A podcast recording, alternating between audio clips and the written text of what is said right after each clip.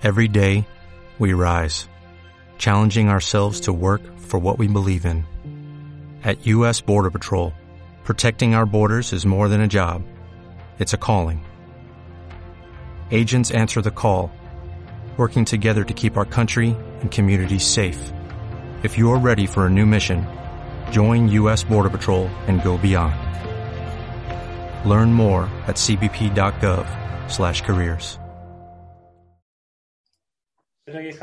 Ahí sí. ¿Sí? Ya, buenísimo. Se ve la pantalla, ¿cierto? Aún no vemos lo que estás compartiendo. Williams. Un momentito.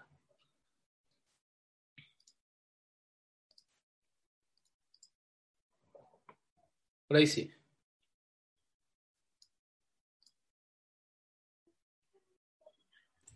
¿Ahí se ve?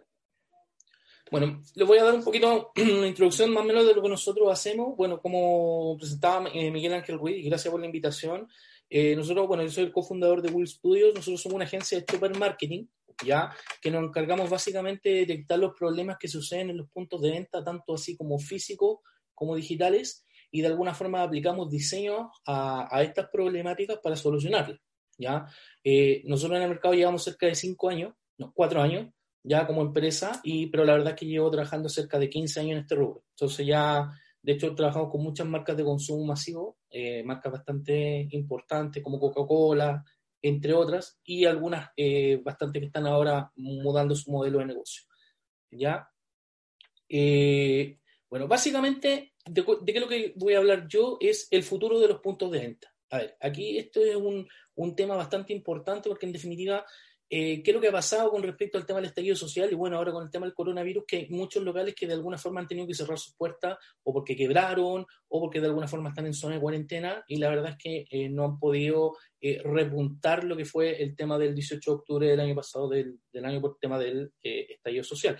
¿Ya? Eh, todo lo que yo les voy a mencionar eh, va a ser, al final voy a dar un- eh, una serie de tips que son eh, cosas que se pueden hacer de muy bajo costo por parte, de, en este caso, de los dueños de las tiendas, para mejorar siempre eh, pensando en el tema de la experiencia de compra, ya que eso hoy en día es lo importante. Ya todo, hay muchas personas que hablan que, de que las tiendas físicas eh, de alguna forma se van a eliminar, eso no es así.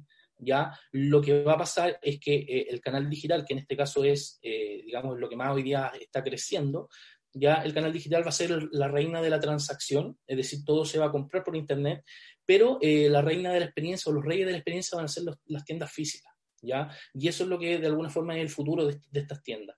Ya todas las cadenas de retail, que por ejemplo hablemos de Walmart, que por ejemplo a lo mejor pueden tener 300 locales en estos momentos, en el futuro, en 5 años más, en 10 años más, a lo mejor no van a tener 300, pero van a tener 120, de los cuales solamente van a ser tiendas de experiencia, donde los consumidor o el consumer va a poder interactuar con los productos directamente y poder saber cómo es, cuánto pesa, es lo que me gusta, que, que de alguna forma eso es lo que tienen que apuntar las tiendas físicas, ¿ya?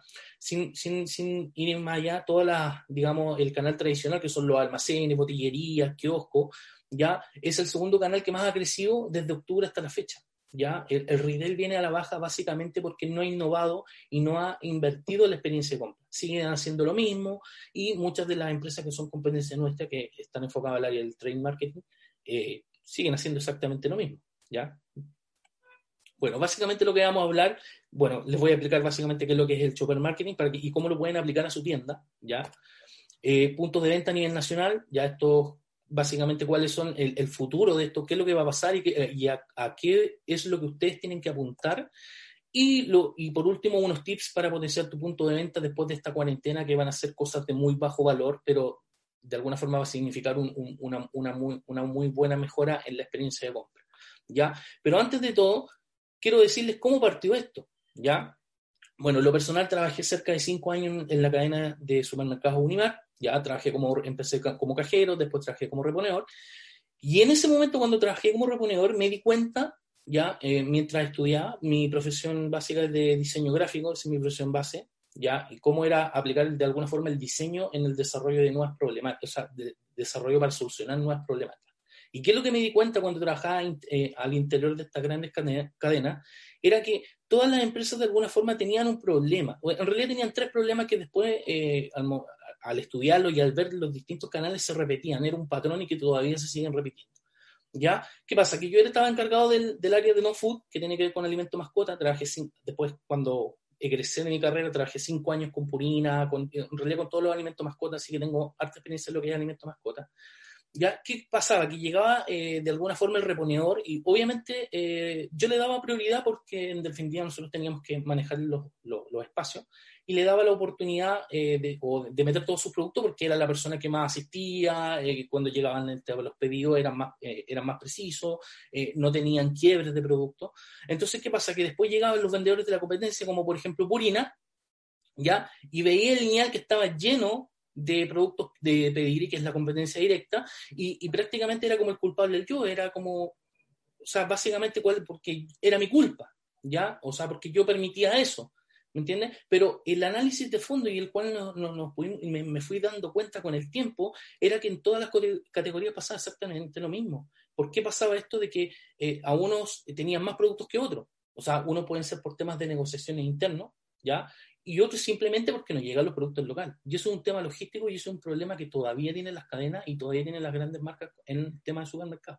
Y eso se extrapola a todos los canales de, digamos, de venta, ya sea el canal tradicional, almacenes, kiosco, Oreca también. Entonces, eh, eh, es un patrón que todos, todos, todos cumplen de alguna forma. ¿Ya? Acá, ¿Qué es lo que nosotros desarrollamos, o sea, al interior? Porque la, idea mía era siempre como generar ventas, o sea, generar cómo, cómo podemos hacer para que de alguna forma los productos tengan mayor rotación. Esto, por ejemplo, que esta es una foto que saqué hace un par de días atrás, eh, esto no se puede hacer, básicamente. O sea, eh, perder un espacio como una cabecera de supermercado, que es un valor bastante caro, porque estas grandes empresas negocian eh, los espacios, eh, digamos, por el año completo, y, una cadena no te sale barato, eh, perder, digamos, venta por tener todos los productos de visibilidad ahí, por mucho que sea Coca-Cola, es una estupidez. ¿Ya? La verdad que, que, lo que nosotros hacíamos cuando estábamos al interior de la cadena para poder generar más rotación de productos era hacer un cross category que era cruce de categoría. Por ejemplo, ¿qué es lo que nosotros hacíamos? Ubicábamos, por ejemplo, en el mismo cabecera Coca-Cola, en el centro poníamos todos los piscos usar. ¿Ya? ¿Por qué? Porque de alguna forma nos apalancábamos la venta que tenía Coca-Cola para incentivar el tema del consumo del pisco y hacer el tema de la piscola.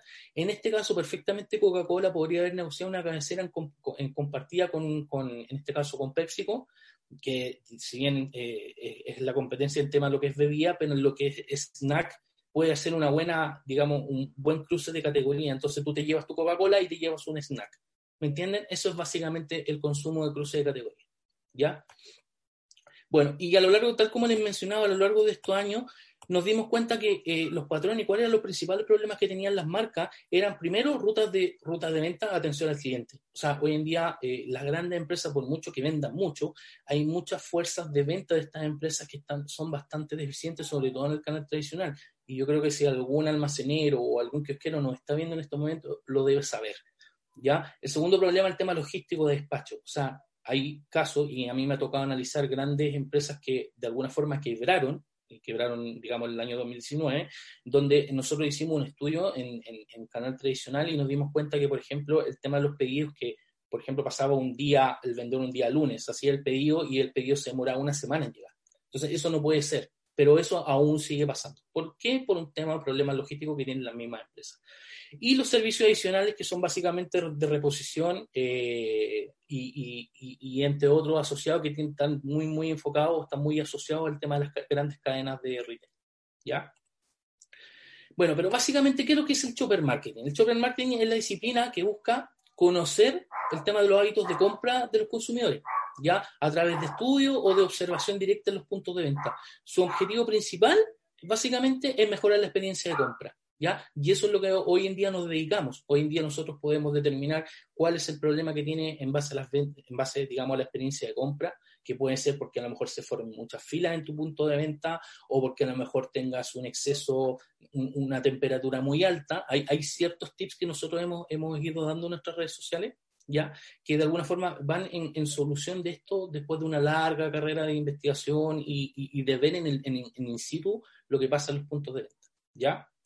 Obviamente el tema de mejorar la experiencia de compra eh, genera también un incremento progresivo en venta. ¿ya? Y eso, eh, bueno, lo han hablado todos los expositores anteriormente que, han pasado por este webinar.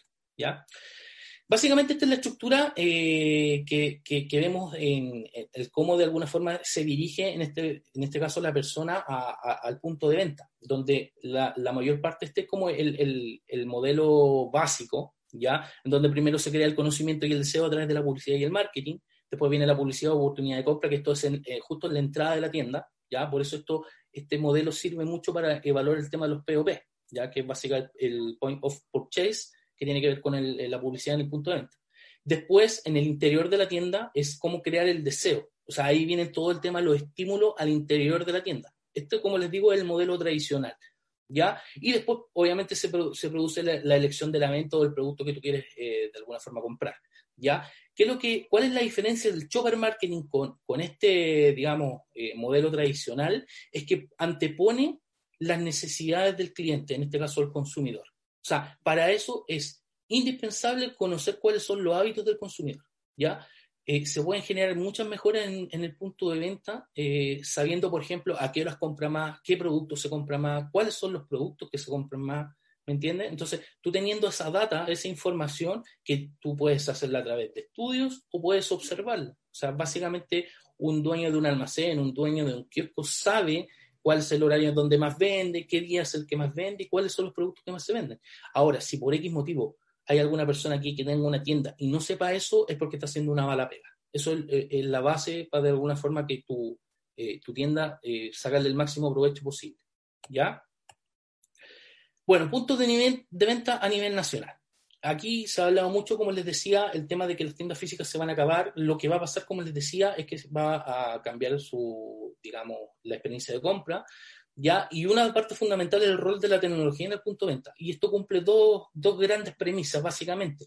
La tecnología lo único que va a hacer, eh, bueno, obviamente va a mejorar el tema de la experiencia de compra. Y lo otro es ser más efectivo en temas de tiempo. ¿ya? Hoy en día la gente que, está, digamos, preocupada de su tiempo. Eh, de hecho, hay estudios que mencionan de que la gente hoy en día ya no planifica sus compras, o sea, es decir, eh, van comprando lo, lo, que necesitan en el día y esa compra se tiene que hacer efectiva de manera rápida, eficaz y segura. ¿ya? Básicamente lo que dará la tecnología dentro de estas dos grandes premisas es encargar de reunir la data más profunda en el proceso de compra, con el objetivo de generar desarrollo de alto impacto, como les mencionaba, en la experiencia de compra. ¿Ya? Si ponemos un, digamos, un ejemplo internacional, podemos poner lo que es Amazon Go, ya que obviamente más de alguno lo ha visto, en donde básicamente este eh, punto de venta no cuenta con absolutamente ningún, eh, ninguna, eh, digamos, relación con, digamos, con humanos. O sea, eh, de alguna forma eh, la reposición se hace ah, de manera automática, eh, hay sensores en el piso y en el, y en el techo, en la góndola, donde de alguna forma tú vas cargando en, en, una bolsa y después se te carga tu cuenta de manera automática a través de un software. ¿ya? Esto es, de alguna forma, es, un, es como el futuro, ¿entienden? es como, o sea, no es, digamos, es el futuro, pero que ya de alguna forma está funcionando. ¿ya? Ahora, esto, ¿qué pasa con nuestro país? ¿Se, ha podido implementar? Efectivamente, esto es una, es una imagen de un, de un, proyecto que hizo una, una, consultora, que es Social Ventis, ¿ya? que es una cafetería que se llama Pronto Café, que de alguna forma eh, introdujeron mucho más tecnología en donde la interferencia con, con, con el humano, por decirlo de alguna forma, o, esa transacción se elimina y se reemplaza con un software. ¿Ya? Ahora, tienen que entender también que todo el tema de tecnológico siempre va, también va a estar asociado al, no es que se reemplace al ser humano propiamente tal, sino que de alguna forma las tareas repetitivas y, de alguna forma que son eh, análogas van a empezar a ser eh, reemplazadas por, eh, en pos de una mejor experiencia de compra y ser más efectivo por parte de la empresa, ¿ya? Por lo tanto, muchas carreras, muchas, digamos, profesiones se van a acabar, pero van a ser otras nuevas. ¿Ya? Otro factor fundamental para la tienda del futuro es conocer a tu cliente, tal como le mencionábamos al inicio, el conocimiento del hábito del consumidor fundamental eh, en el éxito de la no solamente de las tiendas, sino que de, de, las empresas en general. Ya hoy en día hay muchas empresas que no saben ni siquiera quién le vende. Y eso, eh, créanme que me toca verlo todos los días y, es increíble eh, saber que tienen éxito y aún así no lo hacen. ¿Ya? ¿Cuáles son las formas, como ejemplo, de, obtener estos estudios o datos del consumidor? Básicamente estudios de neuromarketing a través de respuestas más profundas. Obviamente a nivel del emprendimiento, eh, si es que no tienes, por ejemplo, para financiar un, estudio de neuromarketing, es básicamente observar el, el comportamiento del shopper en la tienda. Entiéndase el shopper como la persona que compra, pero no necesariamente consume. ¿Ya? Eso es súper importante diferenciarlo porque una cosa es el consumidor y otra es el chopper. El chopper es el que está en la tienda y que tiene la posibilidad de comprar, pero no necesariamente el consumidor, ¿ya? Por ejemplo, una mamá que va a comprar pañales para su hijo, ella es el chopper, pero el consumidor va a ser su hijo, ¿entienden? Otro tema importante es el bien preciado, el, bien más preciado hoy en día es el tiempo. Las personas ya no planifican, tal como les mencioné anteriormente, en las compras, eh, sino que compran en base a las necesidades del día a día. Ya por ende, todo el despacho y todo lo que de alguna forma trabajen con eh, empresas de delivery, el producto debe ser instantáneo, inmediato. ¿ya? Y uno de los ejemplos que podemos dar es mejorar los tiempos del delivery. ¿ya? O, eh, digamos, en, el extranjero o o, a nivel latinoamericano, ya hay tiendas que funcionan 24/7, ya tiendas físicas, obviamente todo con, todo el tema legal que corresponda, con las personas que tengan que trabajar en horario, o bien con temas de eh, tecnologización. ¿Ya? Eh, el otro factor fundamental es crear ecosistemas, el tema del tan eh, utilizado concepto de la omnicanalidad. Acá el tema de la omnicanalidad, que todos hablan del tema la omnicanalidad y todo el tema, eh, resulta que hay muchas empresas que dicen, no, yo estoy presente en todas las redes sociales, yo tengo e-commerce, tengo todo esto, pero en definitiva, tú cuando eh, no solamente estar presente, sino que ser un actor partícipe, un actor activo dentro de estas plataformas. Hoy en día, cuando tú compras por un e-commerce en una gran tienda, ya el problema, imagínate que tú tienes un problema que te llega un producto que no es. ¿Qué es lo que primero te dicen las grandes tiendas? Ok, con el ticket de cambio, diríjase a la sucursal y haga el cambio de su producto. Entonces, eso eh, esto no, puede, no puede pasar. O sea, si hoy en día pasa, eh, lo que primero tienen que poner esfuerzo las empresas, más que a lo mejor generar un sistema tan, tan preciso, es generar estas políticas. Es decir, la gente lo que busca hoy en día que ya no reconoce eh, las redes sociales como, como aparte de, de, las tiendas físicas o como aparte de lo que es el e-commerce. Ya todos, de alguna forma, las empresas tienen que enfocarse a dar soluciones por cualquier, por cualquier vía. ¿ya? Ejemplo de formato, tiendas físicas, comercio electrónico, redes sociales, marketplace, que básicamente eh, tiene que ver con temas de eh, arriendos de espacios virtuales, ¿ya? Y eso lo que de alguna forma también voy a dar unos tips con respecto a, los kioscos, los emprendedores, que, pues, cómo pueden acceder a estos a estos marketplaces. entrega a domicilio, el click and collect, que también lo, ese, ese término lo acuñó Falabella, ya compra en línea y retiro en tienda, ya que eso de alguna forma está antes del 18 de octubre tenía mucho éxito porque te permitía controlar tiempo. O sea, eh, hoy en día cuando tú compras por un e-commerce te dice va a llegar tal día, pero entre las 9 y las 18 horas. Entonces, ¿qué pasa si tú tienes que salir y no vives con otra persona? Entonces, chuta, me tienen amarrado, me, me, encarcelan en mi casa eh, para tener que recibir el producto. Y eso hoy en día no puede pasar. Otro tema fundamental y lo que se viene para el tema, bueno, que ya de alguna forma se está implementando y, ha tenido un, impacto bastante importante en el tema de la compra, es la, constante perfección de la compra fácil. ¿ya? Eh, ¿Cuál va a ser, digamos, el medio predilecto? Y esto estamos hablando de que ya un par de meses, ¿ah? ni siquiera ya es un tema de años, será a través de los asistentes virtuales, Siri, Alexa, Google Assistant. Ya será dominante. ¿ya? Eso es fundamental entenderlo. Entonces, ¿qué es lo que va a pasar ahí? Que todo el tema transaccional se va a pasar al tema de voz. O sea, tú le vas a pedir a estos asistentes virtuales, oye, necesito tal producto y créanme que los asistentes virtuales ya tienen tus preferencias. Te están analizando día a día, saben qué es lo que consumes, saben a qué programa te, metes a tal hora. Entonces, eh, digamos, ya ellos tienen esa información de ti por ende, cuando tú pidas una pizza, sabes que te gusta la pizza con tales ingredientes, sabes dónde vas, ¿me entiendes? Entonces, eh, de alguna forma, la, experiencia de compra va a mejorar notablemente y todo va para allá. O sea, la menos transacción posible en, términos de, usabilidad. ¿Ya? Ahora, lo que no quiere decir, como les mencioné al principio, que las tiendas vayan a desaparecer. O sea, para generar el tema de la omnicanalidad, la tienda física pasa a ser una parte muy importante dentro de, este, de estos pilares de comunicación. ¿ya? Eh, bueno, este tema de la compra fácil va a ser tan importante que, básicamente se configurará como un, un, subcanal de ventas dentro del canal digital, ¿ya? En donde de alguna forma eh, va a ser mucho más precisa tu elección. Y bueno, un poquito como para ir llegando al tema de, finalizar esto, eh, cómo de alguna forma, claro, todos estos son desarrollos macro y que de alguna forma a lo mejor por todo el tema de la crisis o hay emprendedores que a lo mejor no lo pueden hacer ahora, pero sí hay otros tips, hay otras cosas que de alguna forma tú puedes mejorar o si que tienes tu tienda física, ¿ya? Obviamente considerando dependiendo de la tienda que, tengas. Primero, con todo este tema del, del, término de la cuarentena, uno de los factores fundamentales va a ser el tema de mantener los protocolos, mantener los protocolos de higiene, ¿ya? Va a tener el tema de los protocolos de higiene, ¿ya? Eh, eso va a durar por un, largo tiempo hasta que de alguna forma no se encuentre el tema de la vacuna eh, por el tema de la pandemia que últimamente ha, azotado a nivel mundial. ¿ya? ¿Cuáles son un ejemplo de los que pueden hacer y otros no? Ejemplo básicamente de certificación. Obviamente esto es un tema opcional, un proceso de certificación es bastante engorroso eh, en términos económicos, no es tan barato, ¿ya?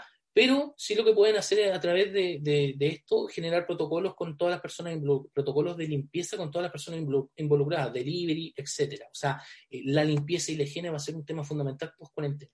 ¿ya? Pensar también en, en, el caso, por ejemplo, de las personas, o en este caso que tengan tiendas de comida, pensar en algo, en el, cuando, al momento de enviar eh, en, en, un envasado extra, ya en caso de envío de comidas opacas y hermético también puede ser una opción, ya que de alguna forma esas son opciones un poquito más de bajo costo y que, que post cuarentena se van a agradecer. ¿Ya? tal como le decía, la colaboratividad y la alianza, ¿ya? Eh, las personas que piensen o que tengan eh, en este momento su tienda física y que de alguna forma nunca evaluaron la posibilidad de tener una tienda online, eh, tienen que hacerlo, ¿ya? De hecho, con todo lo que ha pasado va a ser parte fundamental del éxito del futuro de sus tiendas. ¿Ya? El canal tradicional es un canal bastante poco tecnologizado por, por, lo que, por temas culturales. ¿ya? Hay muchas personas que son, no están muy asociadas con el tema o no, no, no, no se ven manejando redes sociales y piensan que es una pérdida de tiempo, que el cliente está en la tienda y es el que tengo que vender. en realidad no es así. Hoy en día, hasta el año 2011 se, se, se explicaba de que, o se sabía de que el 60% de la decisión de compra pasaba directamente en el punto de venta. Hoy ya no es así. El 80% de la decisión de compra pasa por el canal digital. ¿Ya? Obviamente, como por todo el tema económico, a lo mejor las personas que tengan tiendas físicas no van a tener la posibilidad de generar a lo mejor su propio e-commerce por temas de costo. Existe el formato de marketplace, que es lo que le mencionaba, eh, que básicamente hay empresas que, se, ya tienen su, su e-commerce creado y se preocupan de alguna forma de arrendar espacios virtuales, ¿ya? Y donde de alguna forma tú puedes transaccionar tus productos, Eso es una buena opción, sobre todo para, para los locales que han tenido problemas económicos, que son la gran mayoría, ¿ya? Eh, como mencionaba anteriormente, compra rápida, eficaz y segura. Si por qué motivo eh, agregas eh, la opción de delivery a tus costos o y a tus servicios, cuenta con delivery en tu tienda, si ya cuentas con él, mejorarlo para fidelizar e incentivar. Acá, tal como les mencioné anteriormente, el tiempo tiene que, es fundamental. Hoy, hoy en día, si un delivery te llega en una hora y media después, créeme que no te va a volver a Lo más probable es que ese cliente no te va a volver a comprar. ¿Ya? y la otra opción también es de muy bajo costo, crear algún tipo de descuento o a través de un cupón. Es decir, eh, hoy en día lo que pasa con mucho y que, nosotros hemos analizado para grandes empresas, eh, de, digamos, de, comida rápida, es que eh, cuando despachan a través de, su, de estas aplicaciones como Rappi, Pedidos Ya, etcétera, no hay una fidelización posterior a esto. ¿ya? ¿Qué es lo que pasa? Que si Rappi te llega, como no dice, te llega rápido, te atienden bien, la persona que te llegó a despachar es amable y todo, tú te quedas con la buena experiencia y, y no asocias el producto a esta experiencia. Por ende, muchas personas muchas veces no se acuerdan cuál era la marca del producto que consumieron. ¿Ya? Eh, ¿Por qué? Porque en definitiva el que le entregó el buen servicio fue Rappi, no fue eh, Burger King, no fue McDonald's. Entonces, hoy en día lo que las empresas están haciendo es haciendo cross category, en donde, te, por ejemplo, si tú vas a eh, comprar una entrada, no sé, por decirte algo, para el cine a través de, algún e-commerce, ellos eh, aparte te, regalan como la, eh, un descuento, por ejemplo, con, en, estas empresas que se, te, llevan como asesoras del hogar, ya en donde te pueden, o niñeras, ya que vienen como con planes de niñera, entonces te da la posibilidad de tú ir al cine sin los, sin los niños. Entonces, ese es como un cruce de categoría interesante que me ha tocado ver dos veces a través de compra de estos, de, a través de estos despachos. ¿Ya? que eso es importante hacerlo, eh, ah, obviamente a nivel de tienda y de, kiosco o de canal tradicional, si no tienes mucha plata para hacer eso, puede ser un descuento a través de la próxima compra perfectamente. Eso va a seguir funcionando. De hecho, eh, en estos días lo que más han aparecido son packs, los packs de, digamos, eh, donde vienen dos productos al precio de uno y medio, y, es súper interesante porque en definitiva lo que nos está recordando, todo lo que esto está pasando es como volver a lo básico. ¿Ya? ¿Por qué? Porque volver a lo básico eh, te ayuda a, de alguna forma abaratar costos y, y, ser mucho más cercano. Ya, otra cosa que es súper importante y que eso ojalá lo pudieran hacer todo es eh, el orden fundamental en, la experiencia de compra. ¿Ya? Elaborar planos de flujo y protocolos de atención en pos de mejorar los tiempos de espera. ¿ya? Hoy lo que pasa es que nosotros hemos visto mucho en que todos los almacenes, por muy chico que sea tu almacén o tu kiosco, tu tienda, necesitas hacer un plano de flujo. ¿Por qué? Porque en definitiva tú, haciendo ese plano de flujo, te permite saber dónde están los cuellos de botella y, cómo solucionarlo. ¿ya? Eh, las grandes tiendas de, digamos, como McDonald's, eh, y es cosa de que vean la película que está basada, eh, hay una parte importante donde se menciona esto, que es el tema del orden, de cómo hacen los protocolos de atención, donde dibujan en una cancha todo el, proceso de cómo se tenían que preparar el tema de las hamburguesas. O sea, eso es fundamental, y esto lo pueden llevar a, escalas mayores o a escalas menores, ¿ya? Es fundamental hacerlo. Gestionar el CATMAN, bueno, el Category Manager, que tiene que ver con la gestión de categorías, es eh, si tú las de alguna forma como dueño del local lo puedes gestionar, eh, eh, puede crear incrementos progresivos en ventas notables. Ya, por ejemplo, tal como les mencionaba anteriormente, establecer packs de productos, es decir, por ejemplo, si tú tienes un almacén, ahora que el pan está tan caro, puedes negociar con tus proveedores por volumen y decir, ¿sabes qué? Pucha, yo quiero entregar un pack a mis clientes en donde sea un kilo de pan por el más o un cuarto o 250 gramos de, eh, de jamonada o jamón o queso o lo que sea que es eh, eh, fiambrería, ya, y eso te, te, doy un valor por eso. A lo mejor en el incremental o en, en, el margen de, de, la unidad es poco, pero si lo trabajas por volumen, puedes generar una, un, un, un incremento interesante. Ahora, todo, después de todo este tema de la, de la, de la digamos, de la cuarentena, todas estas marcas van a estar abiertas a este tema de, a este tipo de desarrollo. De hecho, ellos, a, a los dueños de locales, se lo van a ofrecer constantemente. ¿ya? Lo otro es apalancamiento en fechas temporales. ¿ya? Eh, por ejemplo, el Día de la Madre, el Día del Padre, eh, fiestas patrias, o sea, traten de explotar y vean lo que hacen los grandes retailers y llévenlo a su tienda física, llévenlo y, cómo lo pueden hacer. ¿ya? Y lo otro también es establecer el día de la categoría. Por ejemplo, lo que hace mucho eh, el retail es eh, el día de la verdura, el día de la carne, el, gran limpiazo, como lo dice una de las cadenas. Entonces, eh, tratar de, copiar estos, estos, estos patrones y implementarlo en su tienda, obviamente a una menor escala, a un menor nivel, pero que eso de alguna forma te va a hacer una mayor rotación de inventario. ¿Ya?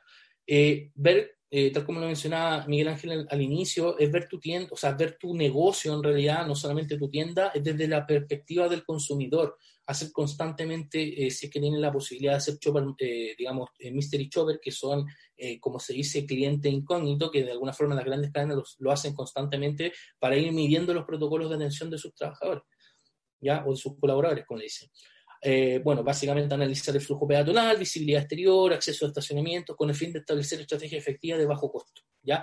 Eh, esto, esto de alguna forma no te implica un gran costo, ¿ya? Eso es súper importante y, eso, y por eso que de alguna forma lo, quise dar en esta charla, porque obviamente hay muchos que van a tener y que vamos a tener problemas, eh, problemas económicos y, vamos a necesitar cosas que de alguna forma nos ayuden a vender más sin a lo mejor gastar tan, sin gastar tanto, ¿ya? Y lo más, bueno, una cosa principal y que eso eh, estamos al debe, eh, o sea, digamos, todo el chileno está al debe, es que eh, la atención y servicio debe ser de excelencia. O sea, hoy en día ya no basta con tener un buen producto, un buen servicio. Tú puedes tener un producto muy bueno, pero si tienes un vendedor que no, te, no, no, te atiende como corresponde, te trata mal o no te pesca, por decirlo de alguna forma, no toma tu atención, tú no le vas a comprar más por mucho que el producto sea muy bueno.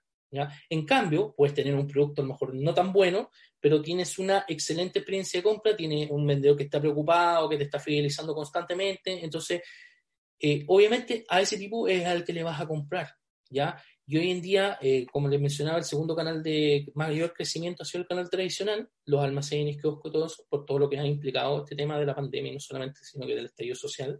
Eh, en los sectores más populares hay cerca de cinco almacenes dentro de los, de los 10 metros. Entonces, eh, hay muchas veces, van a haber mucho más, este canal va a seguir creciendo mucho más, ya va a seguir creciendo más, y, al crecer más tienes que después ir buscando insights diferenciadores, pero el que más te va a resultar el tema de la atención. Eso es fundamental, muchachos. ¿ya? Y eso no solamente para los almacenes chicos, sino que pasa para todo tipo de clientes o para todo tipo de empresas. ¿ya? Y bueno, para terminar un poco el tema, es establecer nuevas metas. Ya tal como lo mencionaba Alejandro Godoy, si bien hoy en día todo lo que son eh, los eh, hábitos de compra van a cambiar, hay algunos que se van a mantener, ya, eh, pero el tema del consumo masivo se va a ver un poco cambiante por, las nuevas políticas y por todo lo que ha involucrado este tema de la pandemia y el tema de la higiene. ¿ya? y básicamente no solamente hablar también de digamos, de los objetivos eh, en ventas y metas, sino que hablar también de los objetivos de tu empresa. ¿ya? Y esto es, un tema a reflexionar. Ya es, tiempo de que piensen si acaso es lo que quieren seguir haciendo. Eh, si la respuesta es sí, pueden aplicar estas, eh, digamos, tips de mejoramiento para sus tiendas físicas, ¿ya? Y si la respuesta es no, es válido. O sea, a mí también me pasó, yo creo que a muchos de los que estamos dando charlas nos ha pasado que en un momento nos fuimos a la cresta, nos fuimos a la quiebra y, es duro. Y, en estos momentos hay mucha gente que le ha pasado eso y, está pasando, pero lo importante de esos muchachos es tomar este tiempo que estamos en, periodo como eh, de reflexión, por decirlo de alguna forma, y establecer las nuevas metas, decir, a lo mejor este no era mi negocio, cuáles fueron mis problemas, saber si es que acaso efectivamente el tema del COVID-10 sea, 19 eh, fue realmente el detonador o esto ya venía mal de antes. Es importante analizar eso, muchachos, es súper importante analizarlo porque si tal vez no fue, eh, ya venían con problemas de antes, saber cuáles son esos problemas y poder solucionarlos a tiempo. ¿Ya? Y esa sería eh, más o menos mi presentación. Bueno, cualquier cosa que necesiten, y esto es una, una, una frase que la acuñamos en nuestro ADN, que es mejorar la experiencia de tus clientes, mejorar tus ventas. Es súper simple, muchachos. ¿Ya? Eh, solucionar problemáticas generales eh, eh, es, es, es, es, un negocio bastante bueno, hay muchas cosas que mejorar, sobre todo la experiencia de compra acá en Chile. ¿ya? bueno, están mis datos, mi correo williams.willstudio.cl, mis redes sociales, estamos publicando constantemente contenido para mejorar el tema de la experiencia de compra de sus tiendas físicas, estamos agregando contenido en el tema de los retailers, cómo próximamente vamos a explicar cuáles son los pasos que tienen que hacer los emprendedores que quieran eh, ingresar a esto de alguna forma grandes tiendas, ¿ya? Y no sé Miguel Ángel si es que hay alguna consulta, pregunta. Eh, hasta el momento, al parecer, no. No sé si Juan Carlos, desde los estudios del norte, tiene alguna. Tiene ¿Tiene alguna pregunta que estén dando? Mm, no, nada, solo me estaba preguntando los datos, pero ahí ya están y los vamos a compartir también por... Uh, Perfecto. Eso pues muchachos, esperando, desearles lo mejor, eh, piensen en su emprendimiento, eh, vean cuáles fueron sus problemas, a lo mejor los que fracasaron, los que están todavía con vida, bueno, démosle nomás. Eh, y cualquier cosa me pueden escribir sin ninguna, sin ningún compromiso, ya estoy con, siempre con la disponibilidad de ayudarlo en lo que sea. Y eso, pues muchachos, muchas gracias por la invitación.